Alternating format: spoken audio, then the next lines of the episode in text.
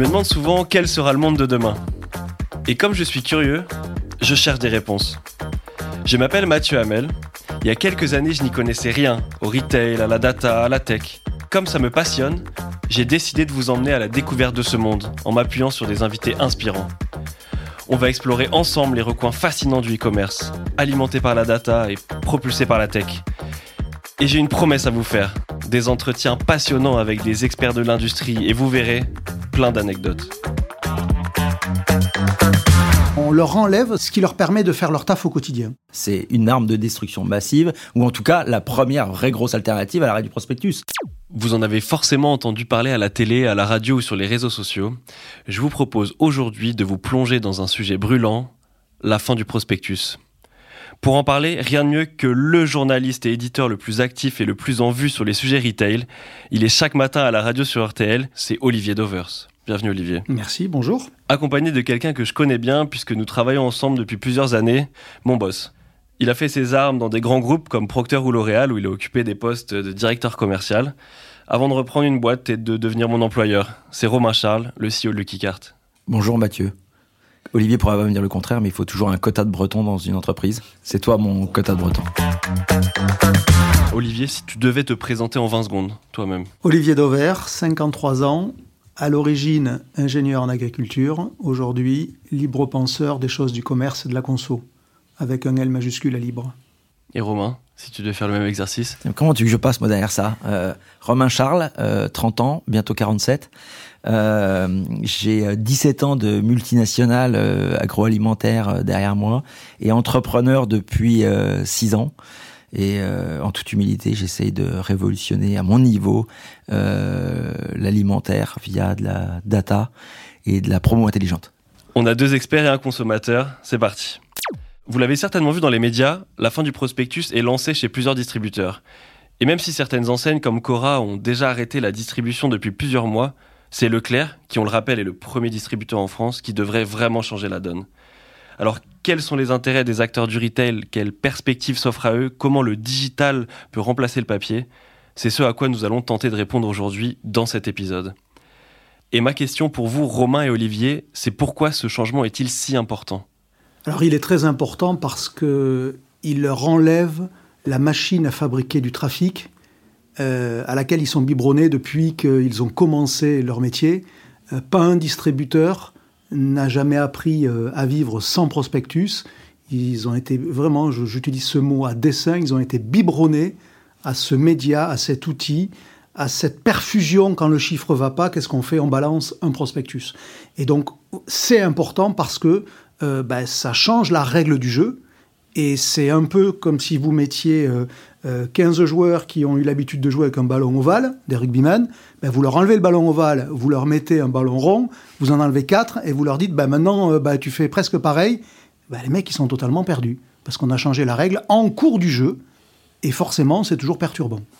C'est le prospectus qui donne un peu le tempo de, ben le prospectus, c'est le. Encore une fois, j'utilise aussi cette expression-là, c'est, c'est la machine à fabriquer du trafic.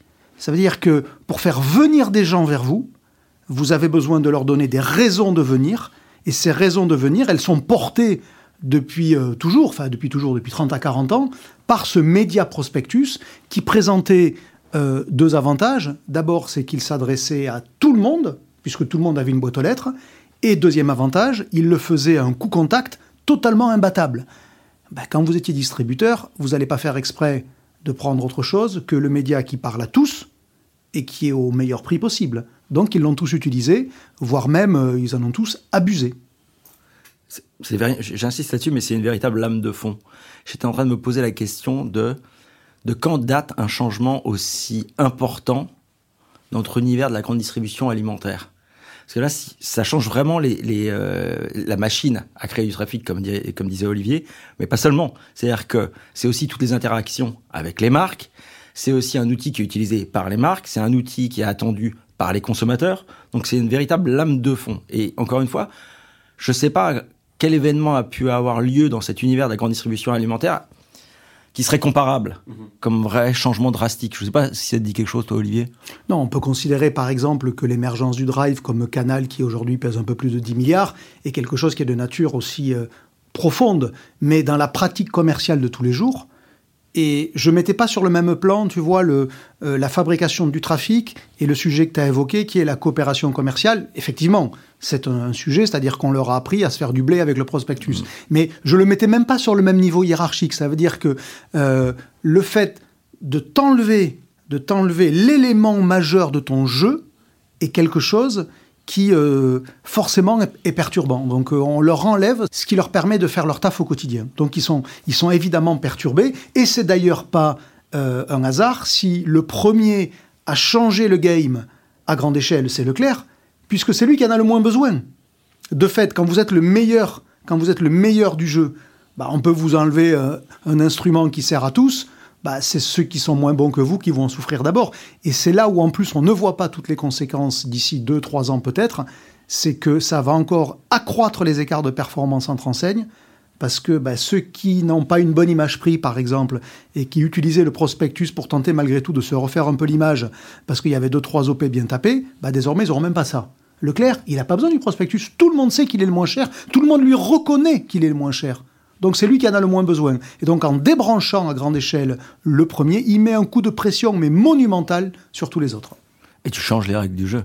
Et les autres vont devoir s'adapter et suivre. Mhm. Et euh, Leclerc a toujours été hyper fort pour arriver à être le premier à bouger et à conserver ce statut un peu innovant sur la place. Est-ce que c'est le plus près, Leclerc, pour ce changement? Le plus près, je ne sais pas, mais en tout cas, comme disait Olivier, c'est celui pour lequel les enjeux sont certainement les moins importants. C'est lui qui a le moins à perdre. Donc quand vous rentrez sur un terrain en étant celui qui a le moins à perdre, bah, en toute logique, euh, vous avez plus de chances de gagner à la fin quand même. Et t'es assez sûr de toi. Mhm. Ben oui, parce que Leclerc, là, il rentre dans le match. Qu'est-ce qui peut lui arriver? Alors si, euh, Leclerc, par exemple, peut faire une mauvaise foire au vin cette année. Il peut faire un, un mauvais Noël, parce qu'il n'aura pas de prospectus. Un mauvais jouet, parce qu'il n'a pas de prospectus mais trois opérations qui seront moyennes comparées à l'enjeu que ça représente de changer le game durablement et d'en tirer avantage, bah, c'est rien, c'est rien. Donc euh, moi je m'attends peut-être à ce que ces OP-là dont je vous ai parlé, euh, foire au vin, jouet, Noël, soient peut-être moins bonnes que ce que Leclerc avait l'habitude de faire, et que du coup certains en déduisent que le prospectus est incontournable. Non, non, si c'est moins bon, ça sera juste le prix à payer pour Leclerc et quand vous gagnez un point de part de marché par mois, ce qui est le cas de Leclerc en ce moment, qu'un point vaut 1,4 milliard de chiffre d'affaires en équivalence annuelle, bon, ben, si la foire au vin fait 10% de moins, c'est-à-dire 10 millions de moins, ça changera quoi? Rien. Et ils vont renforcer leur image d'enseigne innovante. Et responsable. Et responsable parce qu'encore une fois, Leclerc, c'est celle qui a arrêté les sacs plastiques le premier, euh, qui a euh, conduit les autres à faire pareil, qui a conduit la loi interdire les sacs plastiques, on l'oublie, mais là on est sur un bel exemple où une initiative privée est devenue une loi publique. il n'y a pas beaucoup de trucs comme ça. Donc euh, Leclerc ne peut qu'y gagner en réalité. Et il y avait une question que tu posais, est-ce qu'ils sont prêts? En tout cas, ils ont émis le souhait et ils se sont préparés sur les derniers mois, et notamment en engageant l'ensemble des adhérents et l'ensemble des points de vente. Et on sait que le succès de l'arrêt du prospectus va passer par une d'exécution avec excellence sur le terrain. Et Leclerc a cette capacité d'engager leurs adhérents. Mhm. Je pense que oui, ils sont prêts. Et j'imagine qu'en tant qu'enseigne qui veut se positionner en tant qu'innovateur, euh, c'est là que le digital va rentrer en jeu. Quel est le rôle du digital euh, dans, cette fin du prospectus? Quel, quel, rôle le digital a à jouer dans la transformation de, ces enseignes sans le prospectus? Bah, C'est une alternative par principe, puisque dès lors que vous dites j'arrête le papier, j'arrête le offline, comme vous ne pouvez pas arrêter la sollicitation commerciale. Euh, même si on n'est pas un pro du digital au sens un, défenseur, un avocat du digital, à minima, on est obligé de dire, ben, faute de mieux, ça sera ça. C'est-à-dire, sans même voir quels bénéfices on peut trouver dans le digital, dans de nouvelles approches, dans du one-to-one, de la perso ou des trucs plus, plus malins, on est obligé de dire que de toute façon, il faut en faire parce qu'il n'y a plus de offline. Donc, bah, et comme en plus le digital offre des choses que le papier ne permettait pas, euh, bah, il y a toute raison d'y aller. Par contre, là où il y a un enjeu, c'est que euh, c'est ce que j'appelle la. Enfin, je suis pas le seul à l'appeler comme ça, mais ça fait longtemps que j'en parle. La contactabilité. Ça veut dire que euh, faire du digital sans en parallèle avoir organisé la contactabilité de ses clients, et si possible une contactabilité propriétaire, ça veut dire sans avoir à acheter euh, pour que les clients viennent à moi, euh, bah, dans ces cas-là, le digital, il sert pas à grand-chose. Si en, parallèle, il n'y a pas ce, deuxième chantier. Mais toutes les enseignes l'ont compris quand même assez rapidement. Et on voit aujourd'hui, on voit aujourd'hui qu'elles multiplient euh, toutes les façons d'unborder les consommateurs. Je vais vous prendre un exemple. Les remises immédiates, pendant longtemps, étaient inconditionnelles dans la promo française. Il y avait soit de la remise différée, là il fallait la carte de feed pour le cashback, soit de la remise immédiate valable auprès de tous. Bah, désormais, chez Leclerc, une bonne part de la remise immédiate est devenue conditionnelle au fait d'avoir la carte Leclerc et éventuellement l'appli Leclerc. Parce que le jour où vous avez 80%, euh, 100% de vos clients rêvons qui sont bordée sur votre appli, ben vous êtes peinard, hein, vous faites ce que vous voulez avec et ils sont tous contactables. Et là, vous cassez quand même la structure de coût du recrutement parce que ça vous coûte pas de zob. Et, là où Olivier a raison, c'est que le développement de l'application, quelle que soit l'enseigne, hein, pour le coup, mais notamment chez Leclerc, c'est, excusez-moi du terme, mais une arme de destruction massive, ou en tout cas la première vraie grosse alternative à l'arrêt du prospectus. Parce qu'en quelques clics, on peut contacter l'ensemble de ses consommateurs, échanger avec eux, euh, échanger avec eux de manière ultra flexible et réactive, contrairement à ce que ne permettait pas le prospectus, parce qu'un prospectus devait être prêt six mois en avance. Donc non seulement c'est une bonne arme pour compenser l'arrêt du prospectus, mais c'est même une bonne arme pour aller beaucoup beaucoup plus loin. Tu peux être réactif, euh, agressif euh, et interagir avec ton consommateur pour créer une espèce de, de, sentiment de proximité avec ton consommateur. Alors par contre, ce qu'on ne sait pas, c'est où est la bonne cible en termes de taux de consommateurs qui sont dans l'appli. Parce que ça, aujourd'hui, euh, est-ce que 80% euh, de ces consommateurs utilisant l'appli est une cible réaliste? J'y crois pas, au moins à horizon prévisible. C'est le niveau de carte des feeds. Hein. Aujourd'hui, 80% du chiffre est encarté. Bon, pour que euh, bah, l'appli joue son rôle avec le potentiel qu'elle a, il faudrait que 80% des consommateurs utilisent l'appli. Bon, et donc c'est comment on, fait sauter le gap qu'il y a entre la possession de la carte de feed, qui est aujourd'hui acceptée par à peu près tous les consos, parce qu'il y a des avantages immédiats à les trouver, donc ça vaut le coup, et c'est objectivement pas très compliqué. Voilà, c'est sur ces consommateurs-là, quelle est la part qu'on arrive à, embarquer dans l'appli. Et en gros, tout l'enjeu, il est là. Parce que la carte de feed, elle suffit pas en tant que Non, elle suffit pas. Et il va falloir réussir à recruter des consommateurs, et notamment les, c'est un petit peu paradoxal, mais les consommateurs qui sont pas forcément les plus fidèles, c'est ceux-là avec lesquels tu as besoin de pouvoir interagir via l'application pour les faire revenir dans le magasin. Et, demain, on sait que le magasin va être un vecteur de communication avec l'arrêt du prospectus. Ça veut dire qu'encore une fois, il y a une exécution au point de vente qui va être ultra importante. La distribution des prospectus va se continuer dans certains points de vente. Mais pour ceux qui ne viennent pas systématiquement au magasin, c'est eux qui doivent être absolument dans l'application parce que c'est ça qui va te créer du trafic et qui va les faire revenir. Et il y a un des points, à mon avis, qui est sous-jacent mais qui est problématique, c'est que sur l'alimentaire pur, je pense que les consommateurs vont retourner en magasin. Sur le non alimentaire, ça va être un vrai challenge. Et même sur le DPH, potentiellement, ça va être entre l'alimentaire et le non alimentaire, c'est potentiellement une partie de challenge parce qu'on savait qu'ils avaient des temps forts comme euh, puérie, le blanc, la beauté, nettoyage de printemps. Il va falloir recréer ces temps forts pour faire venir ton consommateur. Et il va falloir euh, animer spécifiquement ces catégories en amenant peut-être quelque chose de différent. Mhm. Moi, je pense que ça euh, finira de condamner le non alimentaire en hyper euh, qui vit aujourd'hui sous perfusion du trafic. Donc dès lors qu'on n'a plus la perfusion, on est condamné. C'est un peu, je suis pas médecin, mais je vois à peu près comment ça marche. Donc là, on est en train de débrancher la perfusion qu'il y avait sur le nonal, parce que bah, euh, le jour où vous n'avez plus la capacité de pousser qu'il y a euh, tel téléviseur à moins 50 ou tel casque audio à moins 40 ou bah, pourquoi le client il pense d'abord à vous? Il pense pas à vous. les clients qui ont moins de 50 ans, il n'y en a pas un qui pense d'abord à Carrefour au moment d'acheter une télé. Il pense à autre chose, ou à Leclerc, ou à Auchan. Le sujet n'est pas Carrefour. Non, mais, et donc, bah, je peux éventuellement finalement penser quand même à Carrefour, à Leclerc ou à Auchan, parce que coup de bol au même moment, parce que le plan d'action co est pas totalement débile. Juste avant la Coupe du Monde de foot, des JO, des Jeux Olympiques, de ce que vous voulez, on va on va repousser de la télé. Mais euh, à partir du moment où on pourra pas le faire, il y aura plus de présence à l'esprit des enseignes pour ces rayons sur lesquels elles ne sont pas la destination première et spontanée. Sur l'alimentaire, par principe, un hyper, il est la destination première et spontanée. Sur le non alimentaire, il l'est pas. Et, je pense qu'on sera loin de l'achat d'impulsion sur le non alimentaire. Donc, bah, ça suffira pas pour compenser. C'est pas parce que j'achète trois ampoules que je vais faire le chiffre que je faisais avant sur le, sur le bazar. Je me permets de recentrer un petit peu sur le parcours shopper. On parlait des applications de fidélité.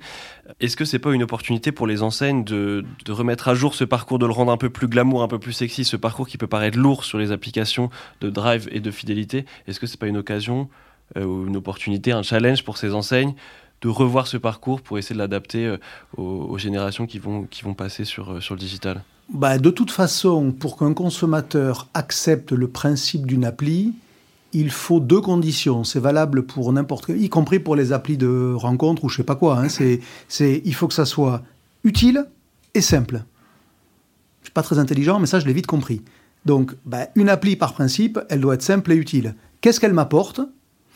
Ben voilà, ça c'est la bonne question. Euh, et est-ce que c'est facile ou est-ce qu'il faut naviguer entre 15 menus, 3 sous-chapitres et pour arriver au produit que je cherche?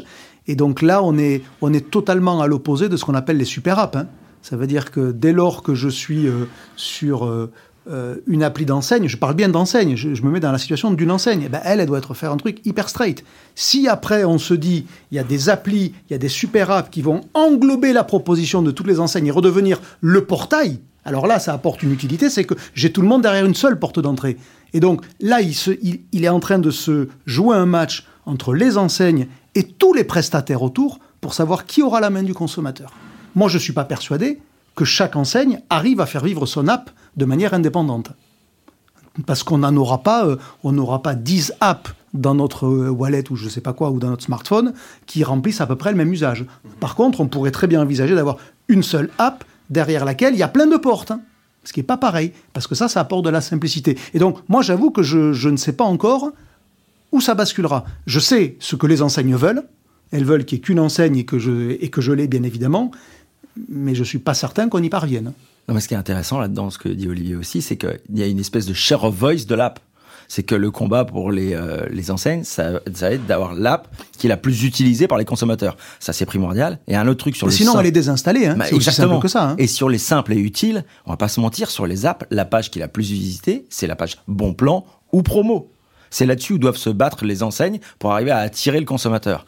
Ensuite, elles sont peut-être pas encore glamour ces, ces euh, applications comme tu dis, mais quand je regarde le chemin parcouru sur les deux trois dernières années, on avance vite et je pense qu'on va continuer à apprendre en marchant et qu'elles vont se développer dans ce sens-là. Il y a des gros investissements qui sont faits aujourd'hui par les enseignes et ça va continuer comme ça. Mais effectivement, ce share of voice de l'app va être de plus en plus important, pas que pour les courses pour que ça soit une app où on peut commander, mais aussi une app qui est la vraie app fidélité sur laquelle on peut aller interagir et recréer cette proximité avec l'enseigne ou le magasin.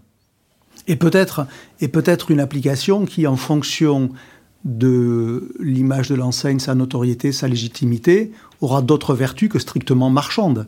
Euh, je pense par exemple à, une app de Decathlon qui est totalement non marchande, s'appelle Decathlon Outdoor, qui en gros me dit autour de moi tout ce que je peux faire à l'extérieur. Pourquoi? Parce que la mission de Decathlon, c'est pas de me vendre des baskets ou des, ou des survêtements, c'est que je m'oxygène, que je m'aère, que je fasse des efforts, que, voilà, que je fasse de l'exercice.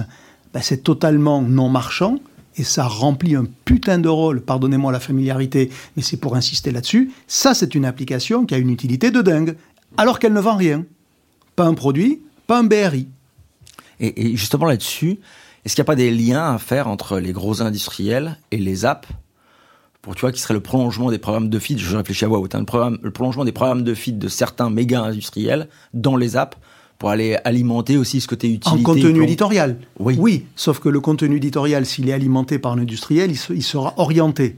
Et dans ces cas-là, il sera vite perçu comme étant suspect. Non pas que ça soit vrai, mais oui. il, sera, il sera perçu comme tel. Il faudra un arbitre, hein, mais... Euh... Oui, il, oui, mais avec le risque que l'arbitre, ça soit le pognon que mette l'industriel pour apparaître dans la recette. Si, euh, si je fais des tagliatelles carbonara, eh ben, il, me, il me fera mettre peut-être plus de crème fraîche si Yoplait a euh, ah, acheté de la coque commerciale dedans. Voilà. Et, et, et c'est respectable, je veux dire, je, je, ne conteste pas ça. Alors que quand c'est totalement non marchand, l'avantage c'est que c'est préservé de ça, et donc c'est préservé de tout, euh, de tout soupçon euh, de, de mercantile. Oui, oui. Et ça ne peut être perçu qu'encore plus utile. L'appli de Decathlon, en ce sens, elle est remarquable. C'est-à-dire, il me dit autour de moi toutes les balades qu'il y a à faire. Je peux le suspecter de quoi? Il me dit pas qu'il faut mettre, qu'il qu faut mettre ouais, telle chaussure au pied et que si je l'ai pas, ça va pas aller. C'est du bon serviciel. Ouais. Donc, en gros, là, on, on peut mettre du contenu éditorial avec les marques, la frontière étant qu'il ne soit pas visible.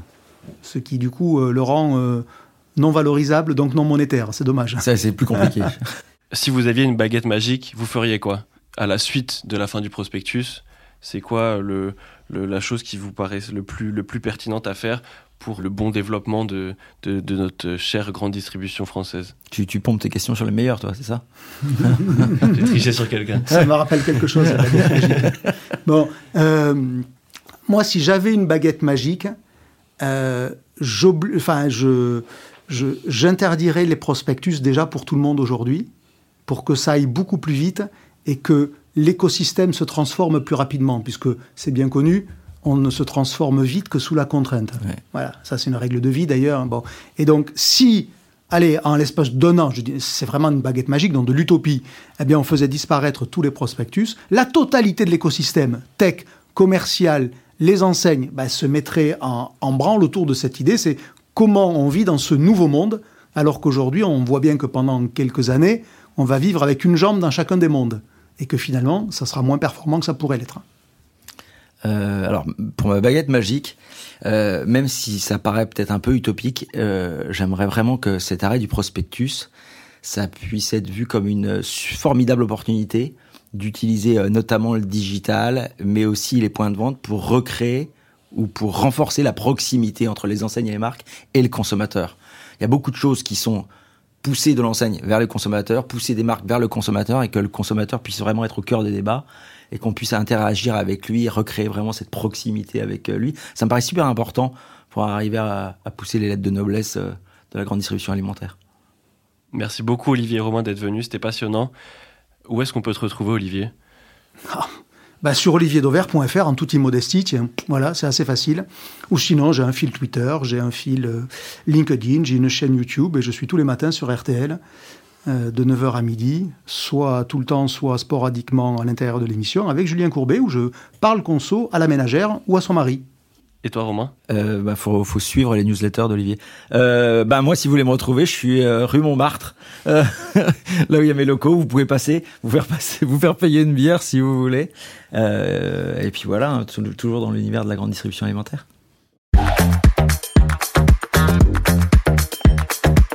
Merci à tous d'avoir écouté ce premier épisode des Insiders des Nouveaux Mondes.